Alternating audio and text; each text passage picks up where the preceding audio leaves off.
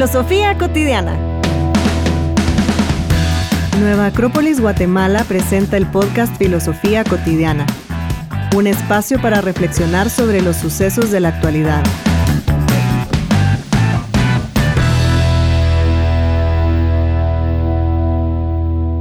¿Tú sos Real o Barça? ¿Qué dijiste? Yo soy real. Sos Real. Ah, la gran. Vos sos Barça. No, yo no soy ninguno de esos dos. Ajá. Ok. No, yo soy Atlético de Madrid, ¿oíste? Ah, mira. Está bien, está bien. sos real o Barça. ¿Es el fútbol la nueva religión, Paula? Saber. Saber. Pero, Pero- es un tema. Así se dice, ¿no? Ahora, ahora todo el mundo habla como de, ah, es que el fútbol es la nueva religión. Y lo dicen como, Con certeza.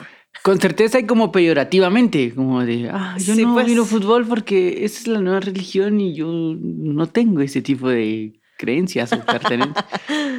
No sé, no, no, bueno, eso es lo que vamos a reflexionar hoy, si, si, es, el, si es la nueva religión. Pero empecemos por el principio. Por favor. ¿Te gusta el fútbol? Me gusta el fútbol. No soy súper fanática y que me veas viendo partidos todos los domingos o los días que los pasen, pero sí me echo un partido. Sí, viéndolo, sí, viéndolo. Viéndolo, Sí. ya, si puedes, jugándolo. Jugando esa parte. Si puedes, No. jugándolo, no, ya no. ¿Y siempre ha sido así o tuviste una etapa más futbolera? Sí tuve una etapa más futbolera, pero digamos que siempre ha habido fútbol en mi vida, porque en mi casa mi papá y mi hermano son futboleros. Y pues como era normal que había un partido y todos estábamos ahí, nos tocaba verlo, quisieras o no, porque era lo que estaba en la tele a la hora de, yo qué sé, el almuerzo, la refa. Y entonces sí llegué a, a disfrutar los partidos, a saber cuándo iba a haber otro, y, pero más que nada eso fue en mi época así de adolescencia, digamos. Mm, Porque ya después cuando me fui de mi casa y todo, pues ya nadie ponía el fútbol en mi casa, entonces ya, sí, pues. ya no lo dejé de ver como lo solía ver, pero sí tuve una época que estaba, era así súper fan, ten- tengo, incluso tengo mis camisolas de algunos equipos, Ah, así. sí. Ya no me las pongo, ¿va? Pero ahí están. Guau, O para cuando llega al mundial. Ah, sí fue, sí fue. Y, y, y en esta tu, tu etapa de fútbol ahorita no, no sabes nada, digamos. Si yo te preguntara, mira, ¿viste la última ronda de la Champions? No. No, fíjate. Te No. quedó mal, fíjate. Ay, Dios. Entonces, ¿de qué vamos a hablar? Nah. A vos sí te encanta el fútbol. Pero fíjate que estaba pensando, a mí de niño me gustaba un montón jugar fútbol. Nosotros teníamos de rutina, de lunes a viernes por lo menos, jugar todas las tardes fútbol. Y jugábamos, estuviera lloviendo, no, o sea, el fútbol era marcado todas las tardes. Teníamos ahí nuestros equipos y nos juntábamos todas las tardes cerca de la cuadra. Después, más adelante, ya con, como que jugamos en el instituto, e incluso fui como a entrenar a un equipo en algún tiempo, y, o sea, sí me gustaba un montón el fútbol. Y después me pasó el que, ya como juventud, primera juventud, digamos. Divino tesoro. Ay, ay. Ay, ay, ay. Esas rodillas. Mira que yo en ese tiempo, chica, tenía una energía. Seguro. Sí. Y ayer ya eran las nueve de la noche y ya estaba cayéndome el sueño. o sea, sí. Pero en, es- en esa época, como de la primera juventud, cuando la rebeldía y esto, yo me recuerdo que me acerqué mucho a un grupo de amigos a los que no les gustaba el fútbol y que les parecía que el fútbol era para, para brutos, ¿verdad? Para salvajes, para gente no sé qué. Entonces ahí me peleé con el fútbol, digamos. Ajá. Y pasé algún tiempo sin saber nada de fútbol, sin nada. Y fueron varios años porque después entré a la U y en literatura a nadie le gusta el fútbol, pues porque el estereotipo no, no va. Libros con pelotas. Claro. Y estuve como medio alejado de él hasta que me recuerdo que un día así, viendo un sábado, estaba en la casa de un amigo esperándolo y este amigo estaba haciendo como algo para salir y estaba allá afuera. Entonces me dijo, poner la tele. Entonces yo puse la tele y miré un partido de fútbol y lo miré completo, imagínate, lo esperé 90 minutos. Ah, Y me gustó un montón volver a ver fútbol. Y recuerdo haber pensado, a la gran, ¿cómo pude haberme peleado con esto que tanto me gusta? Estas ganas de encajar en un grupo, cómo lo matan a uno. y volví a retomar mi, mi cariño por el fútbol. Y ahora sí, me gusta verlo. No miro, no miro tanto, No, no, no soy así como de que me sé todas las ligas y todo lo que está pasando, mm, porque me absorbería un montón de tiempo. Miro una, yo miro la Champions. Ok. Y esa la llevo al día. Así como de que cada, cada jornada elijo qué partido voy a ver y voy como, mientras estoy viendo, lo estoy en Twitter viendo cómo van los demás partidos y voy sumando cuántos puntos llevan no sé Sí, quién, pues, ya sí, sabes. pues. Ajá, y cuando termina, me gusta ver el top 5 de los goles de la Champions y las mejores asistencias. Y hasta pues. he repetido partidos. Te digo, ala, este partido estuvo tan bueno. Lo voy a ver otra Lo voy a volver a ver. Ajá. O sea, imagínate. Yo creo que ese es un grado. No es un grado súper engasado porque tengo amigos, puchica, futboleros a morir. Sí, uno de mis mejores amigos, él eh, siempre, hemos platicado de que su trabajo ideal sería que el Real Madrid lo contratara para decir datos. Porque se sabe todos los datos del Real Madrid. Así de, de, de repente uno le dice, vos mira, ¿y por qué no jugó tal? ¿Por qué no está jugando tal? Ah, está una lesión, pero fíjate que se dice que no es una lesión, sino que está peleando con el entrenador porque en el cuarto entreno de no sé qué día de... Ala, no. sí, Ajá. pues. O uno le pregunta algo de un futbolista, vos mira, no estuvo es tal futbolista en este equipo, en el Real Madrid. No, fíjate, ese estuvo en no sé dónde. Lo que pasa es que se confundió porque... Se la sabe. Se la sabe toda. Él sí. Me encanta hablar de fútbol con él porque es un crack para esas cosas, ¿no? Sí, pues. Entonces, eso te podría decir de mi acercamiento al fútbol. Ahora, al estadio, yo fui mucho de niño. De niño allá en el lejano San Marcos, cuando se le colocaron luces al estadio, al mismo tiempo surgieron mis ganas de ir a ver partidos de fútbol. Y me encantaba porque eran muy mal hablados. Fíjate, iba a escuchar las porras y como las porras eran insultar al otro Sí, pues. equipo cantado, ¡ala! cómo me divertía a mí ir a escuchar groserías al estadio! Y groserías así de un equipo, de un montón de gente gritando al mismo tiempo. Ajá, el otro equipo. ¡Ala! Sí, me encantaba, me encantaba ir al estadio a escuchar groserías.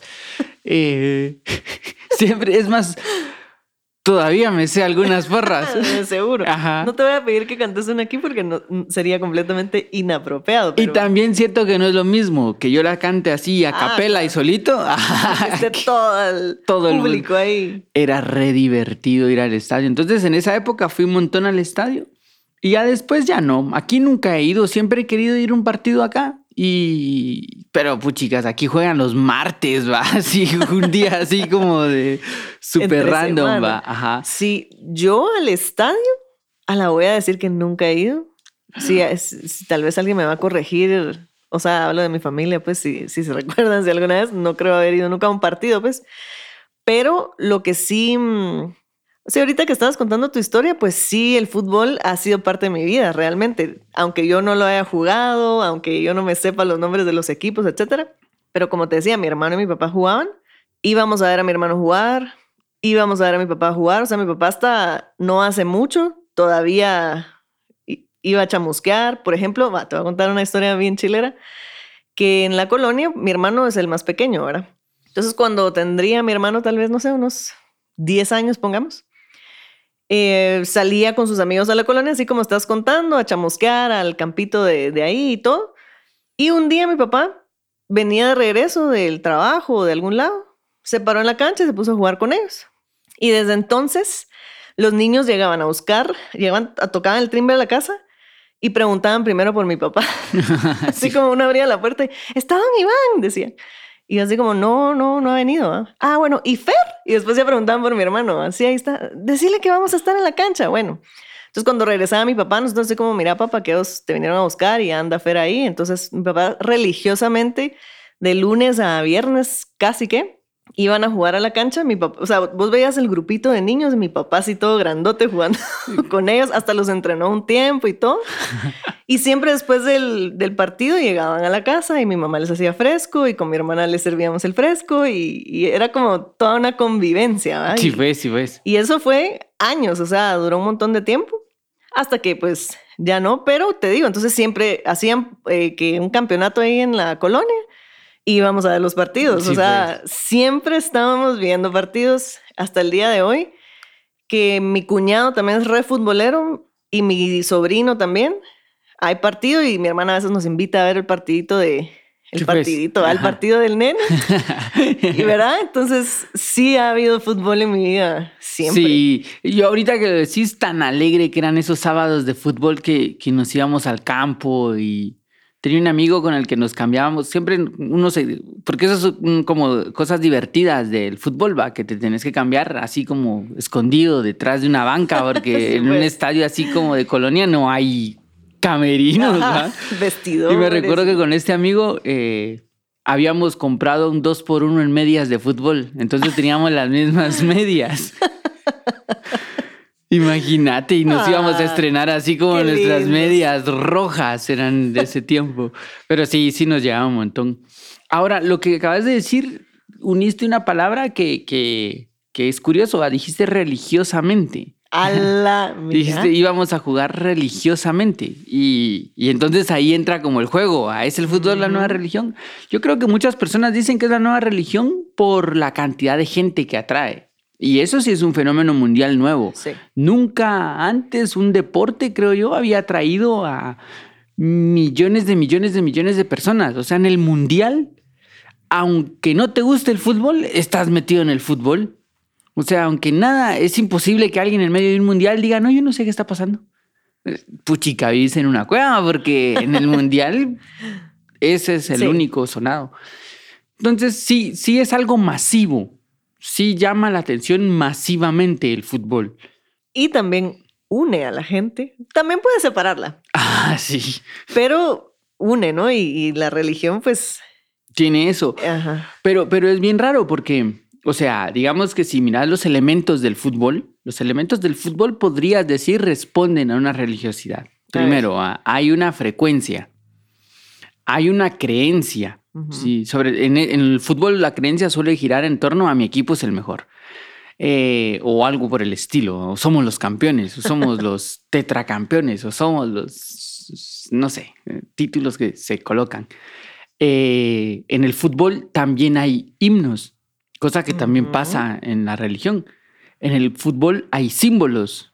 También. Cosa que también pasa en la religión. O sea, tienen como sus símbolos, tienen sus colores, eh, tienen sus personajes. Cosa que también pasa en la religión. Sí, el, fanático, fanático de fútbol tiene así a su momento, aquel futbolista legendario que no sé qué. Sí, que me decís de, de Maradona, pues. Maradona tiene su religión. Sí. El maradonismo existe, es un movimiento real en donde se coloca a Maradona como un. como él, él, el centro de algo. ¿ah? Fíjate eh, qué intensidad. ahora, no necesariamente vamos a decir que eso es religión. Okay. Porque eh, la, la, religión, digamos, la palabra religión que viene del religare, que significa volver a unir, este volver a unir es en torno a una idea sagrada. Y claro, el fútbol tiene los elementos y lo demás, pero no tiene una idea trascendente. Lo que tiene es fanatismo puro y duro, ¿verdad? O sea, tanto que se, se terminan matando. Sí, sí Tampoco hay que dejar al lado que los fanáticos de fútbol, aquí en Guatemala tengo entendido de que ya no pueden ya no pueden entrar como dos, dos equipos distintos al estadio, dos fanaticadas distintas, cuando son como clásicos o cosas así. Porque se pone súper... Porque ya hubieron muertes. Así, porque mi equipo es la gran cosa y el tuyo no. Bueno, y como estos que serán ingleses, los, los hooligans. Que también, bueno, hasta hay películas de eso y es y de veras uno la ve y dice, Yo leí una noticia, leí una noticia hace años, años, años que decía que eh, había habido un partido y cómo me da rabia no recordarlo, fíjate, pero en ese momento impactó un montón que el, el, árbitro marcó como un penal o una tarjeta roja que según los hooligans no era y siguieron al árbitro a su casa y le destruyeron la casa. ¡Hala, no! ¿Cómo me da color a no recordarme el partido? Ajá, para saber si fue o no fue. era cierto o no. Pero fíjate, o sea, e, la parte, quizá, quizá cuando se dice que el fútbol es la nueva religión se habla del fanatismo, pero la religión no es fanatismo. Ok. Eh, el fanatismo es una desviación de la religión, porque las religiones no parten de la idea de yo tengo la verdad y tú no. Esa ya es una desviación de las personas que entran dentro de la religión, porque en, ningún fundador de religión, llámese Buda, Cristo, Mahoma o quien sea, habla en contra del otro y dice, bueno, nosotros somos los estos y al que no le guste, nos los descargamos. No, en, en ninguna encontrás eso. Entonces, el fanatismo no es propio de la religión. Y el, y el fanatismo tampoco es propio del fútbol, por cierto, ¿verdad? claro. Ajá, porque el, fútbol como tal son 11 tipos jugando en la cancha. Lo que surge alrededor es el fanatismo. Ajá. El que dice, yo hubiera echado el gol. ¿Cómo me ah, da de risa cuando alguien dice, pero ¿por qué no la paró? ah, sí, ¿verdad? Sí. ¿Qué onda? Eso sí, es súper ¡Hala! ¿Cómo no le dio esa bola? ¿Por qué no la pasa? ¡Pasala, pasala! Sí, ajá, sí, ya, claro, ajá. Ha de ser tan fácil. Cabal. y también pasa que, que, actualmente el fútbol tiene mucho, tiene mucho poder masivamente, hablando como de los medios de comunicación. Imagínate el traslado de Neymar al PSG costó el doble del presupuesto anual del Ministerio de Educación de Guatemala. y dimensiona, el poder que tiene ese sujeto de haber costado lo que nosotros invertimos en educación. En un año. En, en dos años. En dos años. porque fue, él fue el doble. Ah, imagínate. Y además de eso, que, bueno, yo oí de eso también, y no es de que siga el fútbol hace un montón, o sea, te llega de igual forma toda esa información porque es un tiene un nivel de alcance que está en todos lados. Sí, y lo que pasa es que ahí es en donde entra como el negocio, porque el, jugador genera tanta, tanta expectativa, las marcas lo patrocinan, millones de personas quieren vestirse como él, eh, empiezan como a actuar como él, no sé qué, y ahí se paga. Eh, es más, el, hecho de, que cuando Cristiano Ronaldo se fue al, a la Juventus, su fichaje, la mitad del fichaje se pagó solo con la compra de camisetas del día que salieron a la venta las camisetas de Cristiano Ronaldo. Entonces es un negocio, ¿verdad? Al final el fútbol, fútbol, el deporte, tiene como una caparazón que es la del negocio. Y al negocio le conviene que sea masivo. Al negocio le conviene de que tú creas que el mejor equipo es el tuyo y que te compres todo del equipo y que alegues en contra del, mío para que yo me compre todo del mío y el negocio en el centro diciendo, peleense muchachos, síganse comprando camisetas. Y eso no es el fútbol. Esos son los medios en donde se transmite el fútbol. O sea, el, el fútbol es otra cosa, como lo que decíamos, como la religión. La religión es una cosa, lo que está alrededor es otra. Ya son como interpretaciones, ya son como visiones que tiene el, ser humano involucrado en eso, pero no era el origen del fútbol. Claro, pero hay tanta, ¿qué será emoción? Mucho astral ahí metido en, en el ver un partido, en exacto, que tu equipo gane, de que por qué se va este jugador al otro equipo y, ver si cambias entonces de equipo porque se fue para allá. Y es una cosa muy de, de los que estamos afuera, de los que vemos eso, de a dónde llevas tu, tu emoción y tu amor por el fútbol. ¿Será amor? ¿Será fanatismo lo que estabas diciendo? Y sí, es, es bien intenso y por lo mismo que hablábamos, sin digamos que sin llegar a los extremos de los hooligans, pero sencillo que vayas a ver un partido, digamos que vos vas a jugar un partido, te vamos a ver y algo pasó en el campo que no le pareció, que no me parece a mí porque yo le voy a tu equipo y hasta uno termina peleando con las personas desde lejos gritando, ¿verdad? Y es una cosa bien, se puede volver muy... Lo que pasa es que está como a, flor de piel la intensidad, porque yo jugando fútbol a más de una vez nos rompimos la cara, ¿verdad? O sea, más de alguna vez, y más cuando en esos partidos tan autóctonos, digamos, donde no tenés como muchas lineamientos. Sí, pues. Y sí, terminamos a los puños y jalándonos el pelo y, Y pateándonos. zancadilla. Y, Y, y así, mal, de llegando a la casa con un ojo morado porque fui a jugar fútbol. sí, imagínate, o sea, a mi papá le quebraron una pierna jugando fútbol. ¡Ala, no! Ah, Yo he visto gente hasta dejar de ser amigos por, Sí, por- por una chamusca. Yo tengo un amigo que cu- cuando estuvo, eh, él es doctor y cuando estuvo haciendo así como esta su rotación, me dice, vos mira, el, el- este hospital de huesos, no me recuerdo cómo se llama, el del, el de las, ay, no sé dónde.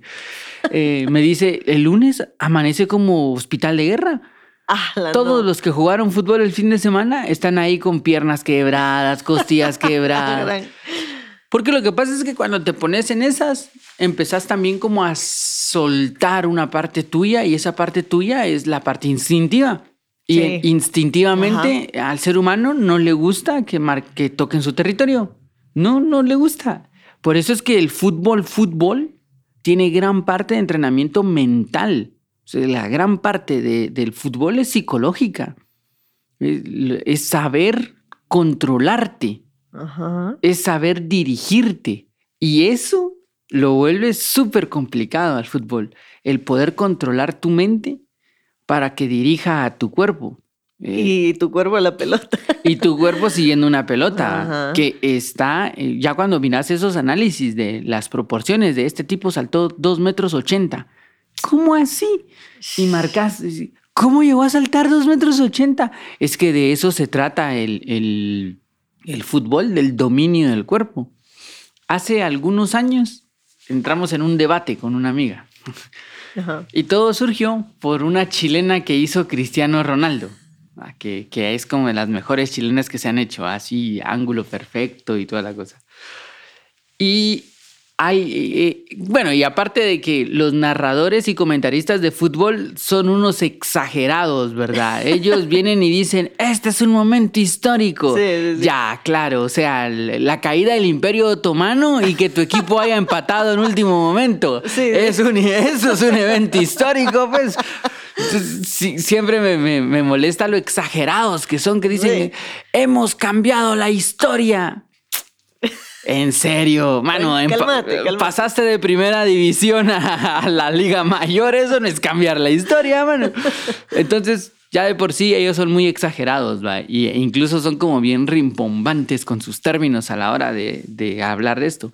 Pero hubo un, un periodista que colocó que comparó en su titular que la chilena esta había sido una obra de arte. Va. Y entonces, esta amiga escribió así con saña de por qué eso no era arte. Ajá. Y así. Pero yo me quedé pensando y dije, a ver, a ver, ¿el ballet de qué se trata? El ballet es el dominio del cuerpo para llevar a expresar belleza a través de un ritmo, a través de cierta estética, de cierta armonía, se expresa la belleza en el ballet. ¿Y el fútbol podría llegar a alcanzar niveles de belleza? Podría. Podría llegar a, demostrar el dominio de la mente sobre el cuerpo y demostrar los límites que tiene el cuerpo. Y ahí hay una cierta belleza. Claro, ah, no, no, no sé si eso vale lo que vale algún cuadro de Da Vinci, pero pienso de que sí puede llegar a tener cierto tipo de belleza, pero es la esencia del fútbol. O sea, para que Cristiano Ronaldo haya hecho esa chilena, ese tipo se entrena como desquiciado. O sea, sí, ese sí es de esos futbolistas que se han hecho a base de entrenamiento. No es el que nació con el genio, es el que nació con la disciplina. Ok. Y creo que lo- cuando lo decís así, yo sí creo, bueno, no voy a decir, ah, el fútbol es arte, pero sí hay un arte en, en el, exactamente lo que estás hablando, en el dominio de tu cuerpo, en el dominio del balón. Yo creo que cualquiera que hayamos alguna vez intentado jugar fútbol o que hayan jugado bien, sabemos que no es tan sencillo llevar la pelota donde querés, pasarla donde la querés pasar. Requiere de, manejo de tu cuerpo para que puedas manejar el balón y bueno, sin ir tan, bueno, como vos decís, ¿verdad? que lo hacen todo, los narradores y las noticias lo vuelven todo así como súper agrandado, exagerado, pero yo sí me recuerdo en la época donde veía más fútbol, que era el equipo de donde jugaba Zidane, estaba que Figo se pasó al Real, eh, Roberto Carlos y todo eso. Yo me recuerdo ver a Zidane cómo manejaba el balón y eso, bueno, sin ir tan lejos, pues que le decían el, el mago, creo, algo así. Realmente era, parecía magia, ¿me entiendes? Porque parecía que no les cuesta. Parece fácil, ¿verdad? Parece fácil y realmente lo hacen tan bien que, ajá, hasta uno cree que va a ir a echarse la chamusca y le va a salir igualito lo que hizo el jugador y nada que ver, pues como dijiste, hay un montón de trabajo detrás de eso, de entrenos, de disciplina y, sí puede llegar, puede llegar a ser muy bonito, muy lindo de, de, de admirar, de observar, de apreciar, apreciar. Ajá. Y es que pasa que, los deportes en general tienen su, su grado de admiración. O sea, un, un deportista no nace de, la nada. Estos deportistas viven por eso y llevan, demuestran que el cuerpo tiene unos límites que uno ni se imagina. Y, eh, rompen sus propios récords y todo ese tipo de cosas. O sea, pienso que si hay un trabajo ahí. No es tan sencillo. Ahora, lo que sí eh, es como complicado es que eso es el arte del fútbol. Después vienen los rockstars del fútbol, ¿va? Sí. Porque yo sí creo que estamos en, en el mundo de los rockstars. Todo hay un rockstar, el rockstar en el arte, el rockstar en la música, el rockstar en el coaching, el rockstar en, en, todo. todo. el mundo quiere ser el rockstar de, de lo que le toca. Y en el fútbol, si algo hay, es rockstars. O sea, todos son, pues de plano, así te pagan lo de dos ministerios de educación. Mínimo, ¿va? Vas a ser un super rockstar, ¿va? Y ellos colocan tendencias, ellos colocan la moda, ellos todo. Y también a ellos les adjudico yo el mal gusto que hay en muchas cosas ahora, porque es que tienen pésimo mal gusto. Se, visten súper de mal gusto y la música que escuchan. Ah, Pero es que eso es la persona, no es lo que hace. Lo que hace es otra cosa. Entonces, yo creo que se compara mucho con la, con la religión por estos elementos que tienen en común, pero que tampoco son la religión. Ok son los elementos alrededor, son los elementos humanos. El ser humano puede fanatizarse de cualquier cosa. O sea, hay fanáticos de lo que querrás. Sí. Y el fanático de eso es intransigente, es intolerante, es bélico, eh, no, no le gusta escuchar otras opiniones, o sea, es... Y puede ser del tema más lindo que querrás, puede ser fanático de los derechos humanos igual es radical e igual puede llegar a caer en violencia. Entonces, el problema, digamos, no es el fútbol o la religión, el problema es el fanatismo. Ok. Y el fanatismo se dice que normalmente para mantener un balance dentro de esa búsqueda tienen que haber tres elementos. Tiene que haber un elemento devocional que hace la tendencia de esa búsqueda o lo que estás como tratando de encontrar tiene que haber un elemento de investigación que sustenta esa devoción. O sea, tú crees en esto, pero ¿por qué? Ah, pues por esto, tengo una investigación, tengo datos si quisiera, tengo información, tengo historia y termina en un elemento de servicio, que es poner como al servicio mi creencia, poner al servicio mi, fe o lo que yo creo. El fanatismo surge cuando falta el elemento de investigación. El fanatismo es devoción y servicio. ¿Y por qué? Porque no tenés ningún argumento que te sustente. Es porque sí. Esto es porque sí. Porque sí, porque sí. Y, si tengo algún elemento, es un elemento que apoye mi postura. Si, eh, existe una tendencia muy fuerte a no cuestionarte, porque se cree que el que se cuestiona le falta le falta creencia, pero no, filosóficamente cuestionarte debería de llevarte a sustentar más en lo que crees, porque lo estás cuestionando. La filosofía es un ejercicio de, colocar en tela de duda tus propias creencias y después volverlas más fuertes, porque ya pasaron como por el, el fuego del, de tus cuestionamientos, de tus dudas. ¿Y las volvés más fuertes? En medida que investigas, que, que ves las otras opiniones, que etcétera. O sea, teniendo como un, una cosa más amplia de qué es lo que estás cuestionándote. Y te, y te volves más tolerante, porque cuando empezás como a ver lo que los, los otros, las otras formas de pensamiento, cuando empezás a ver los otros al otro, eh, tiene que crecer una tolerancia. Entonces, el, fanatismo sí, ni en el fútbol ni en nada va a ser útil, porque no permite el pensamiento diferente. Eh, y te digo, es que hay fanatismo así de música, ¿verdad? Así de, de, no, aquí solo escuchamos rock y el que no le guste, lo agarramos a patadas. Ese es otro fanatismo. O al revés, no, es que a nosotros no nos gusta el rock. Siempre que haya intolerancia al otro, hay un grado de fanatismo. Y ahí lo que hace falta es investigación, porque siempre rechazamos lo que no conocemos. Ok. Y en el fútbol se nota más, porque en el fútbol yo le voy a mi equipo y mi equipo es el mejor y nadie puede decir lo que no.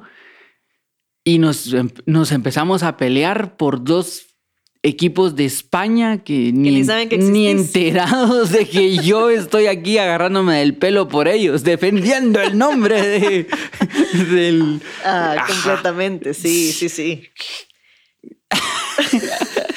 Saber ni qué, qué, vino a tu mente que te quedaste así como a la gran, si ya no, ya no vuelvo a pelear. qué interesante eso que, que, que traes a, a la luz de la devoción, la investigación, el servicio. Y mm, importante poder exactamente conocer más acerca de los otros equipos, poder ser objetivo y reconocer que este, este otro equipo, aunque no es el mío, es un buen equipo, tiene un buen portero, yo qué sé. Y creo que se disfrutaría mejor o se disfrutaría más, no sé si mejor era la palabra, se disfrutaría más uno los partidos sabiendo que como, como estábamos diciendo ahorita, bueno, perdió tu equipo, o sea, no es como que te van a dejar de pagar a ti tu, tu sueldo ese mes porque perdió tu equipo o porque no echó gol el jugador que tenía que echar gol. No pasa nada realmente, más que que alegre, estuvo muy bonito el partido. Bueno, no se ganó esta vez, pero tal vez a la próxima y qué bien que ganó el otro equipo. También esa como actitud de, no sé, compañerismo, fraternidad que tiene que haber entre... entre es que esa es la esencia, fíjate, en la antigua Grecia, en las, en las Olimpiadas de verdad, en los Juegos Olímpicos originales, cuando surgían los Juegos Olímpicos, si había guerra, se tenían que detener para ir a los Juegos Olímpicos. Wow. Era una ley. Y, y si estábamos agarrándonos del pelo y empezaban las Olimpiadas, bueno, pausa y nos vamos a las Olimpiadas. Y ese es el espíritu deportivo. Eso es lo que incluso los comités de ahora es lo que están buscando, el, el deporte como un elemento de unión. Pero el fanatismo rompe ese elemento. Los deportistas entre ellos no se odian. los que se odian son los fanáticos. pero ellos en la calle, sí se saludan y son todos cariñosos entre ellos. Y cuando les preguntan qué piensan del otro, siempre es como, ah, es un gran tipo, lo admiro un montón, que no sé qué. Pero vas con dos fanáticos y qué piensas, ah, son unos. Sí, sí, sí. A la gran, ajá. Y, es lo mismo, e, ese fanatismo se ve en todos lados el, problema no es el que el, involucrado directamente, sino el que está observando.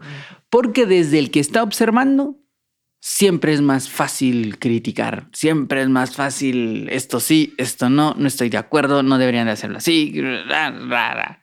Eh, difícil. Lo que, decíamos, pasala. Estaba uno atrás como que es el director técnico diciéndoles qué hacer, ¿no? Ajá, sí, uno te perdés el fútbol. Te perdés. El, hace esta semana estábamos viendo un partido con un amigo eh, y mm, el equipo al que yo le voy iba perdiendo, ¿verdad?